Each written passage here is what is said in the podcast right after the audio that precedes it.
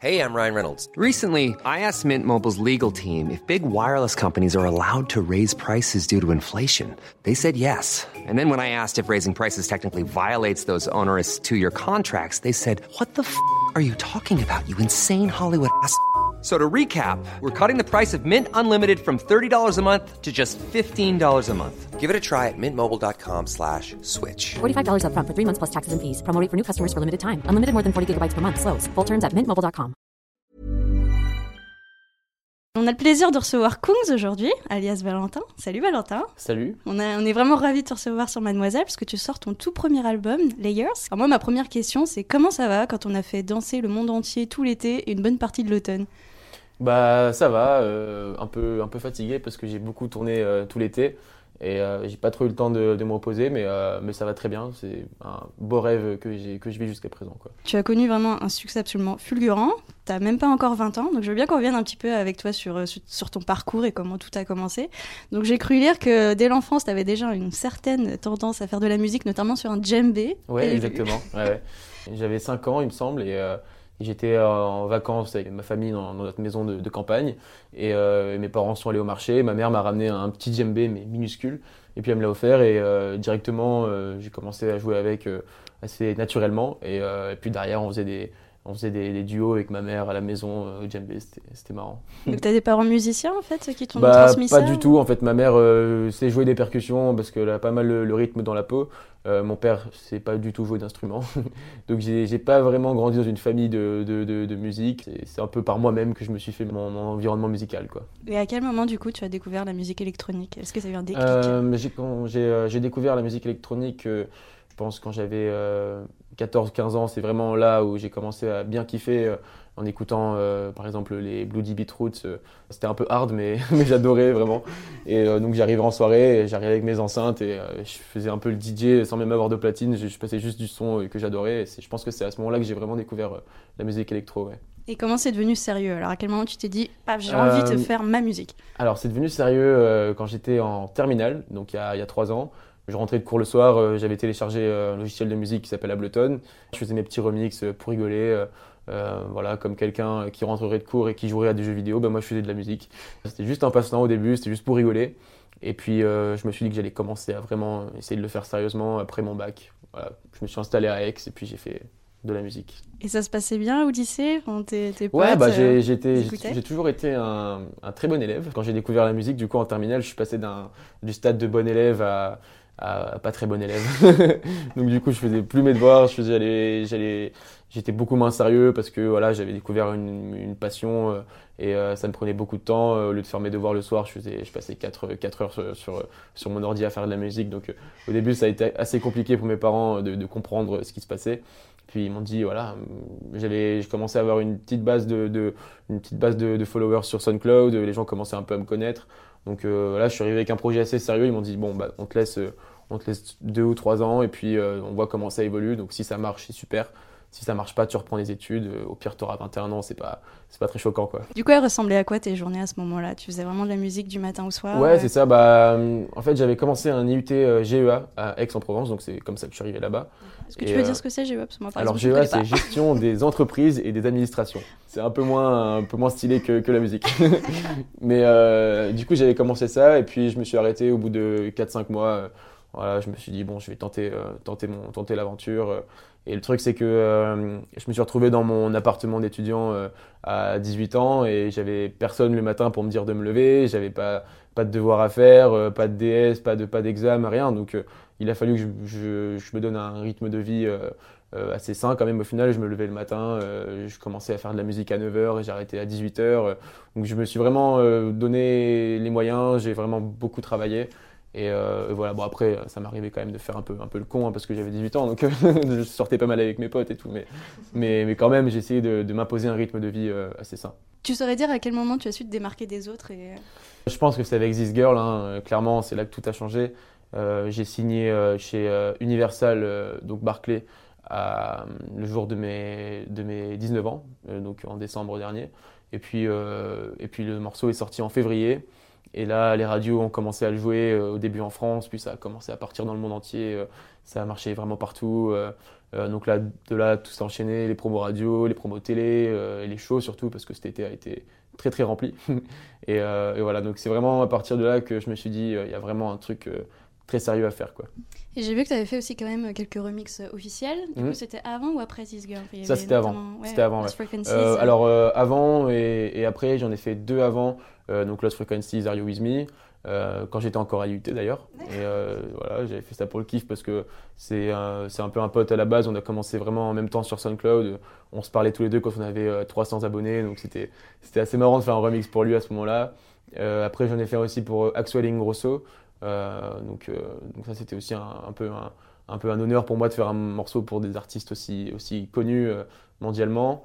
Et puis derrière, j'ai fait un remix pour David Guetta, euh, le morceau de, de l'euro euh, This One's For You, mais ça c'était y a pas, c'était juste avant, c'était cet été en fait, donc après This Girl. D'accord. Justement, parlons-en de David Guetta. Tu as fait la première partie Mhm. de David Guetta. Ouais. Est-ce que tu peux nous raconter comment, comment ça arrivé? Comment ça se fait que Bah- voilà, tu te retrouves à faire la première partie d'un DJ mondialement connu devant des milliers de personnes Bah ouais, c'est vrai que c'était c'était assez impressionnant pour moi parce que euh, bah, en plus le- la première fois que j'ai fait sa première partie c'était à Bercy Euh, et c'était le jour de mon anniversaire. Donc la journée je- le jour je signais chez l'après-midi je signais chez Barclay. Et le Quelle soir j'allais à Bercy pour mixer avant David Guetta. Donc c'était un jour euh, pour moi euh, c'était un- un- une belle journée d'anniversaire. Et, euh, et ouais en fait on a la même agence de, de, de booking. Donc c'est une agence mondiale qui s'appelle CA et qui a vraiment des très gros artistes. Et, et du coup, ils m'ont proposé, voilà, on, on a, on a des shows en France, à Bercy, est-ce que ça te dirait de faire la première partie de David Guetta? Donc bon, forcément, j'ai pas dit non. Ah, mais est-ce qu'on accepte facilement quand même? Parce que Bah, ça va être très, très j'avais intimidant. très, j'avoue, j'avais très très peur, mais bon, c'était tellement gros que je pouvais pas passer à côté. Et, euh, et donc, je me suis retrouvé à Bercy. euh, et je pense que j'ai vraiment jamais eu aussi peur de ma vie parce que j'avais jamais fait ça, j'avais jamais mixé devant plus de 1000 personnes. Donc là, devant 13 000 personnes un soir comme ça, euh, je suis arrivé à Bercy, le stade était énorme. Enfin, j'avais vraiment très très peur. Après, c'était un set d'une demi-heure, donc c'était assez court, euh, mais tout s'est très bien passé. euh, euh, les gens ont été super sympas avec moi parce que j'avais vraiment tout approuvé, parce que j'avais sorti aucun morceau euh, connu euh, au grand public, personne ne me connaissait, donc j'avais limite peur de me faire huer, parce que on sait jamais, les gens étaient venus pour David Guetta, et puis si la première partie suivait pas et les gens aimaient pas, bon bah je ça aurait pas été très cool pour moi quoi. Donc ils ont été super, j'ai reçu plein de messages sur Facebook d'encouragement qui m'ont dit c'était super hier, continue à faire ça et tout. Et puis euh, et puis voilà, donc après euh, j'en ai fait plusieurs depuis, j'en ai fait une bonne quinzaine en tout. Et c'est toujours un, toujours un kiff parce qu'il y a toujours beaucoup de monde, hein, c'est David Guetta, donc tu as toujours au minimum 10 000 personnes, et puis ça a été dans, dans, le- dans l'Europe, dans toute l'Europe, en Italie, euh, en Espagne et tout, donc euh, c'est toujours super. Et tu dirais que c'est une inspiration pour toi, David Guetta? Euh, il, fait, il arrive quand même à sortir des morceaux qui sont à chaque fois des, des tubes énormissimes. Et je pense que personne euh, dans le monde de l'électro, à part les Daft Punk, euh, mais c'est complètement différent, mais personne euh, arrivait, arrivait au stade de David Guetta parce que justement, quand je faisais cette première partie, d'ailleurs, je prenais le temps d'un peu écouter son, son concert, de regarder ça, le show était incroyable. Et surtout, il passait tout le temps un, morceau, et puis à chaque fois, je me disais, putain, ça aussi, c'est lui. Ça, si, ça, aussi, c'est David Guetta, tout le monde connaît, tout le monde peut chanter. Et donc, ouais, c'est une inspiration, parce que pour moi, je trouve qu'il a ouvert énormément de portes. C'est lui qui a. Je pense que sans des mecs comme David Guetta, aujourd'hui, on serait pas. euh, Moi, je serais pas en train de faire de la musique, parce que c'est lui qui a, créé justement. euh, euh, le concept de faire des concerts, enfin que les gens aillent voir un DJ. À la base, les gens allaient voir en concert des groupes de rock. Et maintenant, bah, c'est possible d'aller juste voir un DJ. C'est lui qui a un peu ouvert les portes, mélangé l'électro avec, avec le rap des fois. Il a fait des collabs avec, une collab avec Kid Cudi. Ça, je pense que personne n'aurait pensé à faire ça avant. Donc ouais, il a ouvert énormément de portes. Donc ouais, pour moi, une grande inspiration. Et t'en as d'autres, des inspirations? Euh, ouais, j'ai beaucoup d'inspiration. euh, Après, euh, c'est pas forcément dans, dans, dans le monde de l'électro. J'ai beaucoup d'inspiration au niveau du rock. par exemple, The Cooks, euh, qui est mon groupe préféré, je pense, de tous les temps. Et en plus, j'ai eu la chance d'aller en studio avec Luke Pritchard, le chanteur, à Londres. Donc pour moi, ça a été vraiment le, le summum. Le rêve d'adolescent. Ouais, c'est ça, ça a été un rêve bah, il y a 4-5 ans, quand vraiment ils étaient au, au top, euh, qui sortaient tous leurs tubes. euh, J'étais vraiment un énorme fan. Et, euh, et après, ouais, je pense que aussi euh, mon plus grand modèle, ça doit être sûrement au niveau de l'électro, les Daft Punk, parce que c'est eux qui ont. Pour moi, c'est même plus des êtres humains, quoi, c'est des légendes. Je te propose maintenant de parler plus précisément de ton album. Et je voulais savoir, qu'est-ce qui a fait que quand t'as écouté pour la première fois This Girl, Mhm. tu t'es dit, cette chanson, elle est pour moi, je vais en faire quelque chose, ça va être ma chanson? Je sais pas, alors je me suis pas dit que ça allait être ma chanson au début, en fait. euh, comme j'ai toujours procédé avant euh, de faire euh, de la musique euh, plus dans un mode professionnel, je faisais beaucoup de, de remix. je prenais des morceaux sur YouTube et puis je les remixais. Donc des fois c'était des covers, par exemple des covers de Coldplay, et puis j'ajoutais ma petite patte avec. Et là, ça a été un peu le même processus. J'ai trouvé ce morceau sur YouTube vraiment par hasard il y a un an. Et puis je suis directement tombé amoureux de ça. Je me suis dit, ça c'est vraiment énorme, il faut que je fasse un truc avec. Et euh, à la base, c'était juste un kiff. J'ai juste fait ça pour rigoler. Je pensais d'ailleurs jamais que, ça arriverait là aujourd'hui, euh, qu'un label voudrait le commercialiser. Et euh, donc au début, j'ai juste récupéré la piste de base, donc le morceau complet avec les, percussions derrière, les batteries, etc. Et le groupe Cooking Anti Burners a beaucoup aimé le morceau et puis nous a envoyé les guitares, pistes de guitare, pistes de voix, pistes de basse. Et puis j'ai pu, refaire le morceau un peu plus propre. Et voilà, mais à la base, je me suis pas dit ça va être, euh, ça va être un carton. euh, j'ai vraiment juste fait ça pour m'amuser. Et euh, derrière, on a eu énormément de très bons retours. Barclay n'arrêtait pas de me dire que c'était un tube. Donc euh, j'étais vraiment euh, comme un ouf, quoi. T'es quelqu'un de très éclectique, ça se voit directement dans ton album, parce qu'on a donc des sonorités très blues, je pense à Don't You Know, euh, des choses plus indonisantes, et effectivement tu parlais tout à l'heure de Luke Pritchard, de, des Mhm. Cooks, donc plutôt rock, pop rock. Est-ce que c'est quelque chose d'important pour toi de pas t'enfermer dans un seul style dans ta propre musique? Ah ouais, complètement, et surtout euh, encore plus dans un album, parce que euh, moi, mon but, c'est vraiment de, faire en sorte que les gens ne se lassent pas de ma musique, euh, enfin en tout cas le moins rapidement possible. et j'avais pas envie de proposer le même style que pour This Girl et Don't You Know. Justement, avec un album, on peut se permettre de faire un peu d'autres choses, sans sortir des morceaux, sans forcément les travailler en single et, et sans espérer que ça fasse un hit ou quoi que ce soit. Là, vraiment, on peut se permettre de faire des choses qu'on ne ferait pas dans un single. Et euh, ouais, justement, j'ai proposé des trucs un peu plus éclectiques, euh, d'où le nom euh, Layers pour moi, qui sont un peu plusieurs couches de différents styles que je peux faire. Et, et c'est comme ça que je m'amuse le plus en tout cas. J'ai été en studio avec plein de différents artistes et on a juste fait le son qui nous plaisait. Et, euh, et voilà, donc j'ai pris un, beaucoup, beaucoup de kiff en faisant cet album. Et est-ce que ça serait aussi une manière de toucher le plus de gens possible aussi avec ta musique? Euh, ouais, bah alors justement, ce qui est très bien avec This Girl, c'est que euh, le morceau a touché vraiment euh, beaucoup de générations différentes.